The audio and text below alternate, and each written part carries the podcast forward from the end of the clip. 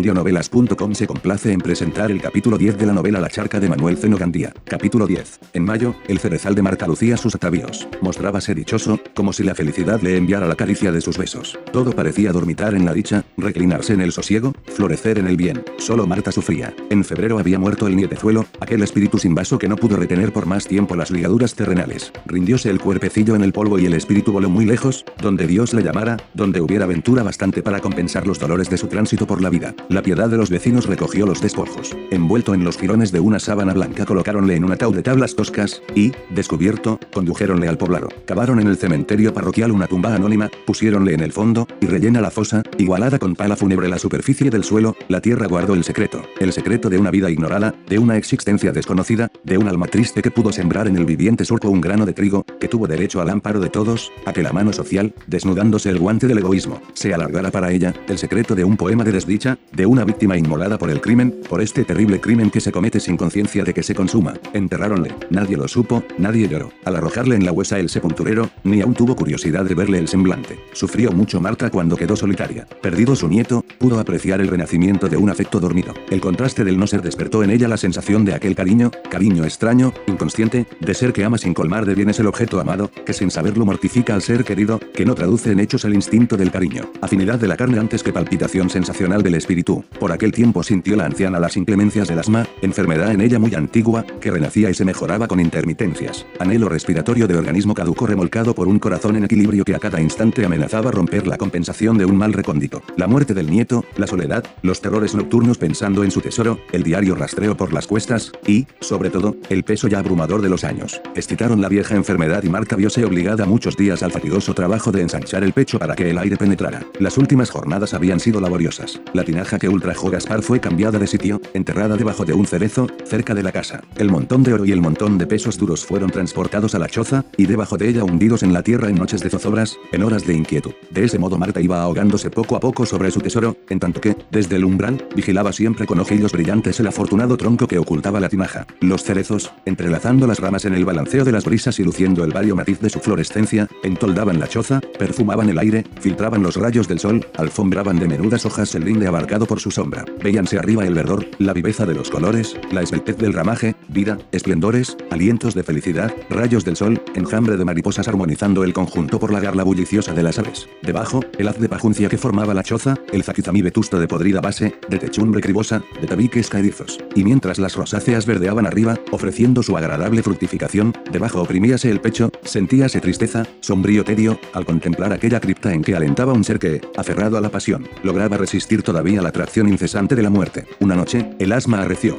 cabalgando en la hamaca, colgantes los hinchados pies, con el cuerpo echado hacia adelante y los brazos extendidos, Marta pasaba las horas buscando aire. Fue un insomnio abrumador, fatigoso. Mientras la disnea le apretaba el pecho, una idea fija le apretaba el pensamiento. Ah, lo que ella hacía era imprudente. Ya no podía moverse apenas y la tinaja corría peligro. Mejor era tenerla cerca, no verse obligada a caminar por el cerro para cerciorarse todos los días de que nadie había ahondado al pie del cerezo. Sentíase mal, muy mal, casi no podía llegar al colgadizo para hacer lumbre y salcochar los plátanos. Los viejos no servían para nada. Era menester repartir las migajas entre el cerdo y las gallinas, hacerse la comida, abrir y cerrar la puerta, ir a buscar agua al río. Cuántos afanes. Y sola, sola su alma con Dios. Sus fuerzas no gastaban ya, si tuviera siquiera quien la acompañara. No, por nada del mundo, compañía, no. ¿Para qué compañía? Los vecinos eran gente curiosa que la embromaban llamando la cicatera. Mejor estar sola. Mas para estar tranquila debía tener la tinaja más cerca, allí debajo, junto a sus otros ahorros. Pensó en la muerte. ¿Por qué morir? Ella no le hacía daño a nadie. Y tanto pillo gozando de salud. Quizás sus achaques no tenían importancia, con la ayuda de Dios se alentaría. Pero, ¿y si moría? Todo su dinero en poder de otro. No, cien veces no. No había economizado ella para que gozara ningún manganzón. Era preciso que nadie le hallara, que si cerraba el ojo, su fortuna se pudriera debajo de la tierra. No era tonta. Ya sabría arreglar las cosas para que nadie se diera gusto con lo suyo, con lo que era solamente suyo. Dejóse envolver después por la esperanza.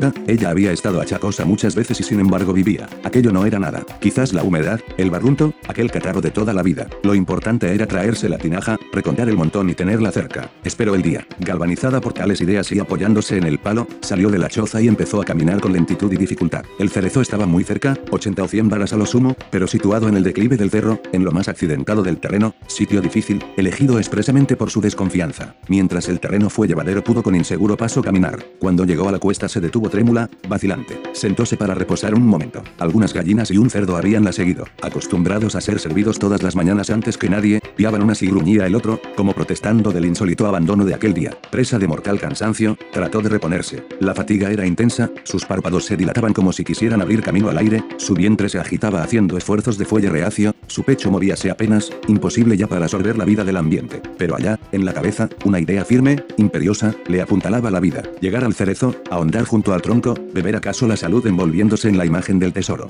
Nueva energía la hizo levantar. Afirmó el palo, arrastró los pies, cambió varios pasos. El cerdo, siempre gruñendo, interponíase a veces, amenazando derribarla, las gallinas seguían la picoteando el vestido, y la fecunda prole de alguna de ellas, formada por 8 o 10 diminutos polluelos, revolábale en torno pedigüeña. Junto al cerezo el monte se aplanaba, formando un pequeño remanso. Las ramas, naciendo del enano tronco, casi a flor de tierra, entoldaban el remanso. Marta quería alcanzar aquel punto, reposar un tiempo y luego desenterrar el ídolo. Después, cuesta abajo, la proyección sería más fácil, mas el ansia continuó apretando. La flácida piel del semblante comenzó a azulear, copioso sudor empapó el cuerpo de la anciana, el corazón, palpitando con turbulencia, parecía querer escapar de su cárcel, un ademán instintivo le abría la boca para dar anchura al aire. Las ventanas de la afilada nariz ensanchábanse a cada inspiración abriendo puertas a la vida, y las manos y los pies, temblorosos, eran ya impotentes para guardar el equilibrio. Solo en el pensamiento del recio puntal, la idea insensata, la postrera llamarada de la pasión sucumbiendo rabiosa por no poder sobrevivir al cuerpo que por toda la vida la contuvo. Al llegar al remanso, la anciana no pudo más. Vaciló, extendió los brazos hacia adelante, echó la cabeza hacia atrás, abrió desmesuradamente la boca y los ojos, exhaló un ronquido y cayó. Estaba muerta, muerta boca abajo, con el brazo derecho extendido en dirección al cerezo, con los dedos crispados, con la cabeza doblada sobre la espalda, con la barba apoyada en la tierra, con los ojos horriblemente fijos en el árbol. Dos o tres días después, cuando, echándola de menos, los vecinos la encontraron en aquel lugar, retrocedieron con horror. La putrefacción había empezado, el aspecto de la muerta amedrentaba, el cerdo ozaba junto al cadáver, metiendo el hocico debajo del cuerpo, removiéndolo, empujándolo, como si quisiera obligarle a levantarse para cumplir el imperioso deber de saciar su gula. En toda la comarca refiriéronse historietas. De la vida y muerte de la avara hiciéronse cuentos, acabando por tenerla en predicamento de bruja. Nadie se atrevía a acercarse al cerezal. Solo Andújar atrevióse. Como por entonces vivía en la llanura, encargó con mucho interés al mayordomo que cuidaba su finca, le avisara todo lo que ocurriera a Marta. Era dueño de aquel terreno y necesitaba disponer de la choza en cuanto, por virtud de la muerte de la anciana, fuera suya. Fue, pues, avisado y acudió presuroso dispuesto a operar una rebusca que supuso muy ardua. Fue astuto. Él solo, rodeándose de precauciones, derribó la choza. Al desplazar los podridos estantes, que abarcaban escaso perímetro, notó la tierra removida y blanda. Cavó y surgió la ganancia en forma de oro y plata acumulados. Cuando regresó al poblado llevándose el hallazgo, hizo cuentas. La suma desenterrada ascendía a 2.700 pesos. Descontando los 400 que costó la finca el negocio produjo, pues, una ventaja de 2.300 pesos. Todo, todo era ganancia. Mas en el monte hubo también otro astuto. El mayordomo de Andújar, que no temía las brujas, observó las operaciones de su principal y rebuscó también. Entre los que hallaron el cadáver de Marta encontróse él. Fijóse mucho en la disposición del cuerpo, extrañando que la anciana, enferma, casi moribunda, hubiese tenido, sin una razón poderosa, la humorada de aventurarse por el cerro. Observó que aquel sitio no conducía a ninguno de los lugares habitualmente visitados por ella, notó, sobre todo, aquella mirada de ojos muertos que parecía enviar el último adiós a un ser amado. El mayordomo era rústico, pero no tonto. Comprobar, nada perdería. Puso manos en el empeño y la tinaja, la célebre tinaja que adoró Gaspar, mostró al mayordomo la tentadora boca abierta y el relleno vientre repleto de calderilla y plata. Poco tiempo después el mayordomo dejó su puesto en la finca de Andújar y estableció en Vegaplana otro tenducho piadoso, otro agujero de embudo, otra ventosa para la comarca. Los días pasaban por entonces sin variantes en la casucha de Leandra. Alguna que otra discordia íntima entre madre e hija que en breve se disipaba. Eso era todo. Un aire de relativa felicidad flotaba en torno y en los linderos inmediatos a la casa en donde no se veían ni huerto ni flores, parecía reclinarse el ángel del sosiego. Pequeñín correteaba desnudo, bullía por su cuenta, mostrando al sol la pálida flaquencia de su cuerpecillo. Ya no lloraba indefenso, entonces podía ya raspar en la cocina el fondo del envase en que se pergeñaba la comida, lamerse las manos hasta limpiarlas de la última partícula de golosina. Leandra machucaba siempre en la ribera habitual montón de ropas, sobre la piedra plana que seculares rodamientos colocaron en la orilla del río. Pasábase buena parte del día enjabonando lienzos y la corriente con residuos del desaseo y el trabajo. En la casucha, Silvina refaccionaba la familia entregándose al aliño de la vivienda, a veces irritada por cualquier azutesa, sucumbiendo a veces a inexplicables tristezas, a veces deteniendo la labor para entregarse a considerar el paisaje sin comprenderlo y sin sentirlo. Cuanto a Ciro, trabajaba unos días y otros holgaba. No era asiduo, el trabajo no actuaba en él con la imposición de un hábito, veníale al recuerdo cuando tenía limpio el bolsillo. Necesitaba atender a los gastos de la familia y cumplía de buen grado la obligación, mas como hubiera medio de eludir sin perturbaciones el trabajo, escapábase de él como colegial remiso. Cuando tal sucedía, quedábase en la casucha y acomodábase en la hamaca, tentación de molicie, cuna de lanceo. Otras veces, sentábase en el umbral, echábase boca arriba en el pavimento y mientras Silvina, con sus menudos dedos, le registraba el cabello, quedábase dormido con la dicha del que tiene bastante para ser feliz y desconoce el mundo más venturoso. Cuando había discordia, Ciro intervenía, imponiendo silencio a Silvina y aplacando a Leandra, reíase de inmotivados enojos, ridiculizando las exageraciones. Era buen hombre, más indeciso, sin mano que le ayudara a subir en la pendiente de esa bondad, recibiendo en el pecho el oleaje impetuoso que le hundía en el bajo fondo social. En las semanas productivas, el domingo era gran día, dábase un banquete, un copioso festín. El guiso elegido comían en gran cantidad y llenábanse el cuerpo como si en la última semana no hubieran comido, consumiendo en aquel domingo la mayor parte de los recursos, viéndose obligados, después del dispendio,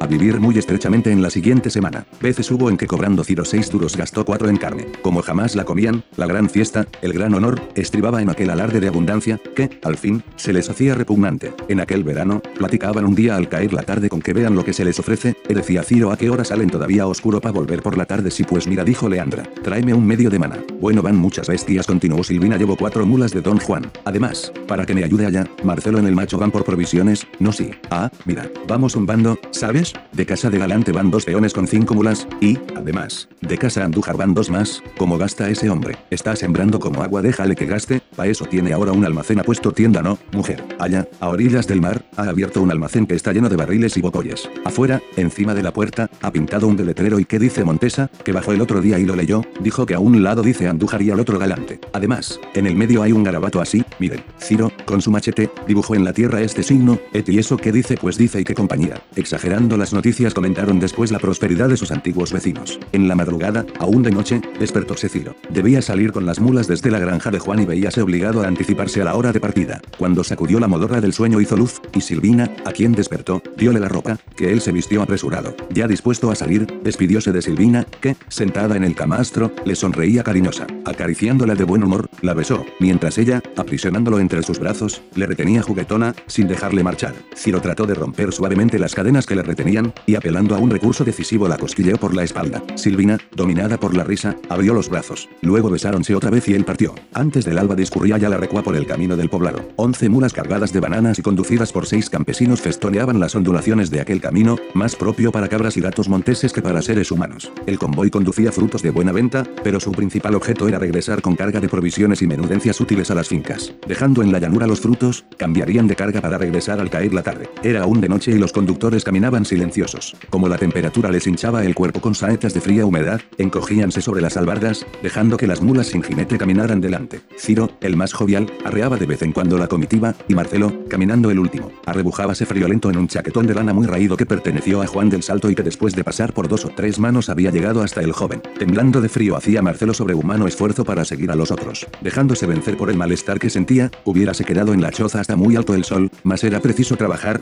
hacer algo, ganarse la vida. Era, pues, de la expedición, pero débil, lánguido, nostálgico. El camino, extendido a veces a la vera del río, ondulaba otras trenzándose con él y obligando al caminante a vadearlo con frecuencia. En otros lugares no seguía los giros caprichosos del cauce, y entonces, abordando el monte, describía zigzags en las vertientes y remontábase hasta las cumbres para compensar las fatigas del viajero, ofreciéndole la esplendidez de los paisajes. La gente de la recua había saltado del lecho a las albardas y emprendió la ruta sin ingerir ni una cucharada de alimento. En casos tales, la carencia de desayuno no preocupaba a los campesinos. Sabían resistir el hambre, conocían la virtud de no sentirla y, en todo caso, el camino estaba lleno de tendezuelas y ventorros en donde acaso no hallarían que comer, pero sí con abundancia que beber. Al final de una empinada cuesta, en donde el camino volvía a encontrarse con el río, detuviéronse frente a un ventorro. Alguien habló de echar un trago, un trago que calentase el estómago, vigorizando las fuerzas. Todos acogieron la idea y saltaron de las cabalgaduras. Todos, menos Marcelo. Él, desde su montura, rehusó el proyecto. Solo, sí, tomaría un poco de café si lo hubiera. Detrás del tenducho escuchábase el chisporroteo del hogar donde la infusión se preparaba, mas el tendero dijo que para beberla sería preciso esperar. Los de la recua arregláronse pronto un desayuno enérgico, medio vaso de ron, que fue bebido sin pestañear. Dispuestos a seguir viaje, les pareció perturbador detenerse. Debían avanzar, aprovechar el fresco de la mañana para hacer mucho camino. Así pues, si esperaban a que estuviera preparado el café, perderían tiempo. Todos quisieron continuar sin demora, y Marcelo, sucumbiendo sumiso a la mayoría, siguió a los otros, resignándose al dolor de vacuidad de su desfallecido estómago. A partir de aquel punto, el camino remontaba de nuevo. A veces, gritos especiales que lanzaban los campesinos servían de estímulo a las mulas o las atraían si se desbandaban. Subiendo por un monte, y al mismo tiempo rodeándole, hicieron otra etapa de una hora, y al fin, en un lugar en que estaba el camino empantanado,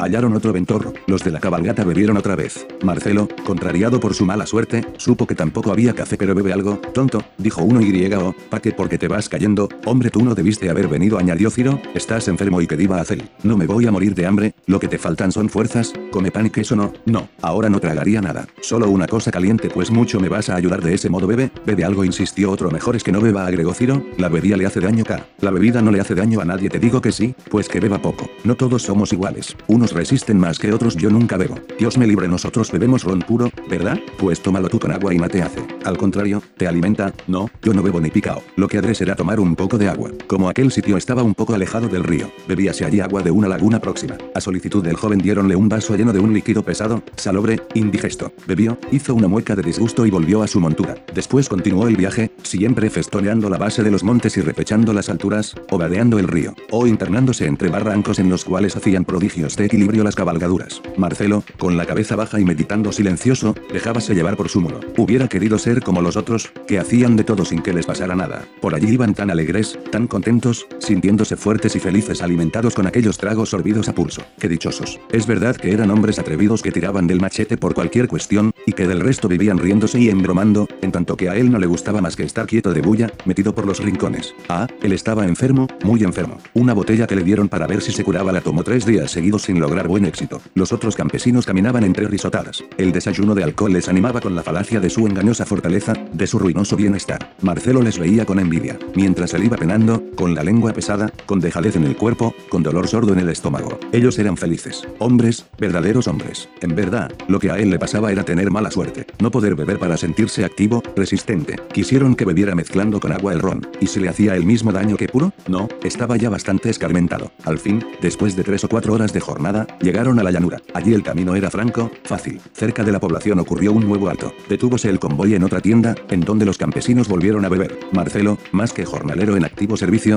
parecía un enfermo escapado del lecho. Como se quejara de malestar, surgió de nuevo la discusión entre los montañeses. Debía beber. ¿A dónde iría a parar de aquel modo? Marcelo pensaba en la probabilidad de beber impunemente aguando la libación. Nunca le había ocurrido aquel medio ingenioso de beber le haría daño si probaba. ¿Debía hacer la prueba? Uno de sus compañeros diole entonces un vaso de ron con agua bebe. No seas tonto. Vas ahí que pareces papel blanco parece imposible que seas tan flojo agregó otro. Marcelo vaciló. Tomó con la mano derecha el vaso y dirigióle una mirada recelosa. De pronto le asaltó el recuerdo penoso, la borrachera de que fue víctima una tarde en la tienda de Andújar. Alargó asustado la copa. No, no bebería. Le dejaron los otros la copa en la mano, nadie hizo caso de su ademán. Entonces intervino Ciro. Era verdad que su hermano tenía mala bebida, pero tal vez pasaba aquello porque bebía demasiado de una vez. ¿Acaso bebiendo poco se fortalecería sin peligro? Sí, sí, bebe. Eso no puede hacer daño a nadie. Si casi todo es agua así beben las mujeres y los muchachos pues pues sea. Bebe ese poco ahora, y ahorita, en llegando al pueblo, toma un bocado. Verás cómo te mejoras. Volvió Marcelo a vacilar. El malestar que sentía, la deprimente influencia del sol, ya muy alto, agobiándole con sus ardores, la insistencia de sus compañeros, la gran esperanza de que aquel licor aguado no le hiciera daño, el deseo de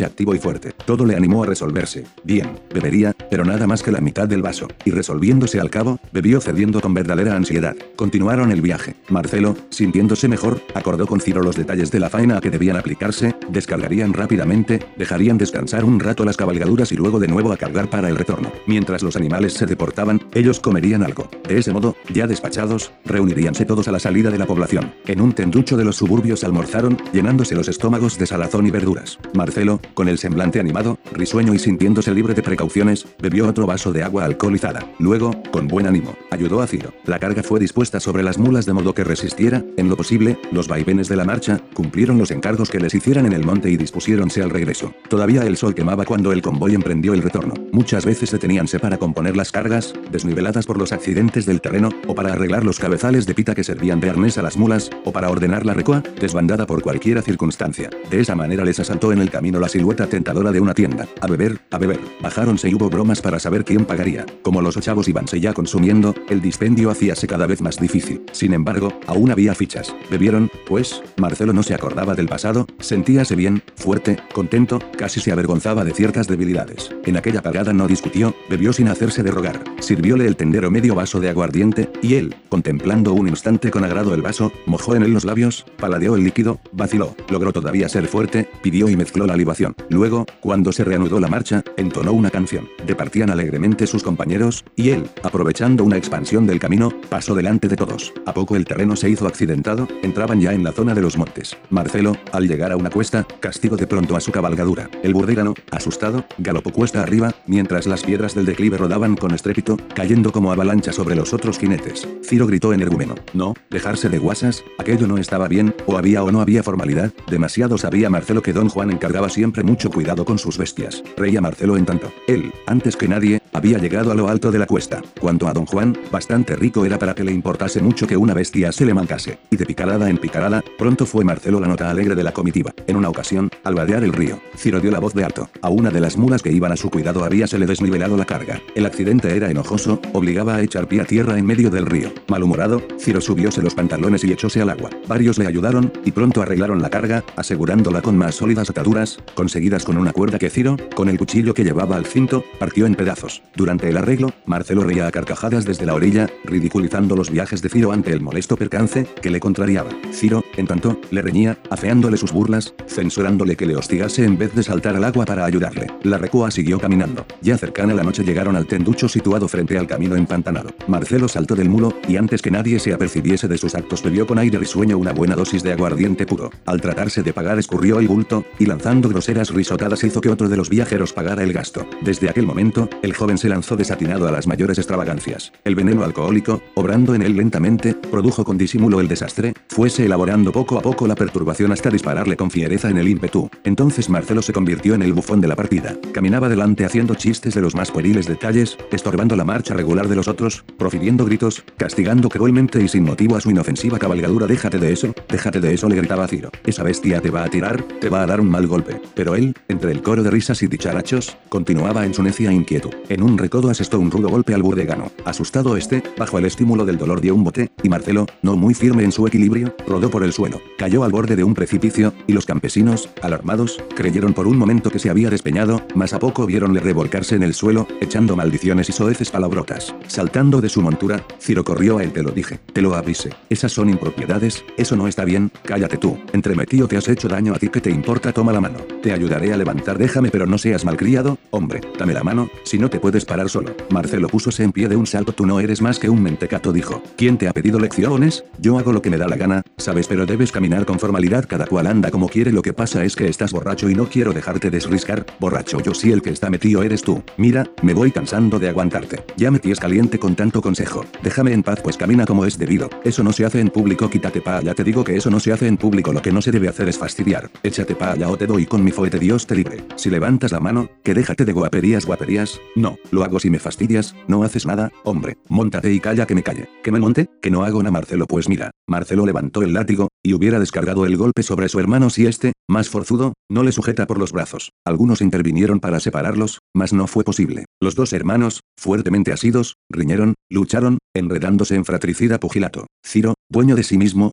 fue más fuerte, empujó con ímpetu y logró derribar a Marcelo. Cayeron ambos, Ciro arriba, Marcelo, abajo. Ciro, triunfante, consiguió arrebatar el látigo a su hermano, y logrando su deseo, considerándole desarmado, mientras él rugía en el suelo trató de levantarse. Entonces Marcelo, iracundo, lanzó un grito de rabia, alargó el brazo, asió el cuchillo que Ciro llevaba al cinto, lo esgrimió en movimiento rápido y, en el momento en que aquel lograba levantarse, le clavó el cuchillo en el corazón. Ciro lanzó un gemido, y abriendo los brazos se desplomó de espaldas. Estaba muerto. Los campesinos retrocedieron espantados. Fue una desbandada. Algunos instantes después, los de la recua habían desaparecido, las mulas, obedeciendo el hábito de hilera, siguieron adelante, el burdégano siguió también, trotando hasta desaparecer tras un recodo. En el camino quedaron el cadáver de Ciro y su asesino, contemplándole. Marcelo tenía el pelo erizado, los ojos encendidos, el rostro sudoroso y el cuerpo trémulo. Miró todavía con aire agresivo el cadáver, miró en torno sin precisar con claro juicio su situación, dio algunos pasos, alejándose de Ciro, detúvose, volvió junto al cadáver sin resolverse a alejarse, vaciló, al fin, huyó, tomando carrera cuesta arriba, y desapareció en el bosque. Al siguiente día, otro proceso fue iniciado. Los documentos hallados en el bolsillo de la víctima la identificaron, precisando su nombre, la misión que se cumplía en el momento del crimen, el nombre de los que iban en la recua, la presencia en ella de Marcelo. Eran notas comerciales avisando a Juan del Salto la remisión de efectos en los cuales citábase el nombre de los dos hermanos, cartas que hacían referencia a las transacciones que acababan de hacerse, listas de las provisiones conducidas por las mulas. Aquella vez la luz fue fácil. Multitud de testigos desfiló ante el juez, y aunque siempre hostiles a la verdad, las circunstancias del crimen obligaron a los declarantes a ser explícitos. Nadie, sin embargo, pronunció el nombre de Marcelo. Este, después del atentado, llegó jadeante a su choza. Era ya medianoche, y tan intensa la excitación del joven que, atontado, sin memoria, idiota, casi demente, arrojóse sobre el pavimento y cayó en un profundo sopor. Antes del mediodía, la policía rodeó la choza. Despertáronle bruscamente, y él, sintiendo en la cabeza el plomo de pavorosos recuerdos, prorrumpió en sollozos. Ah, venían por él. Respondió al llamamiento sin negar su personalidad, y creyendo que la policía debía en aquel mismo instante juzgarle y castigarle, dobló los brazos en actitud suplicante,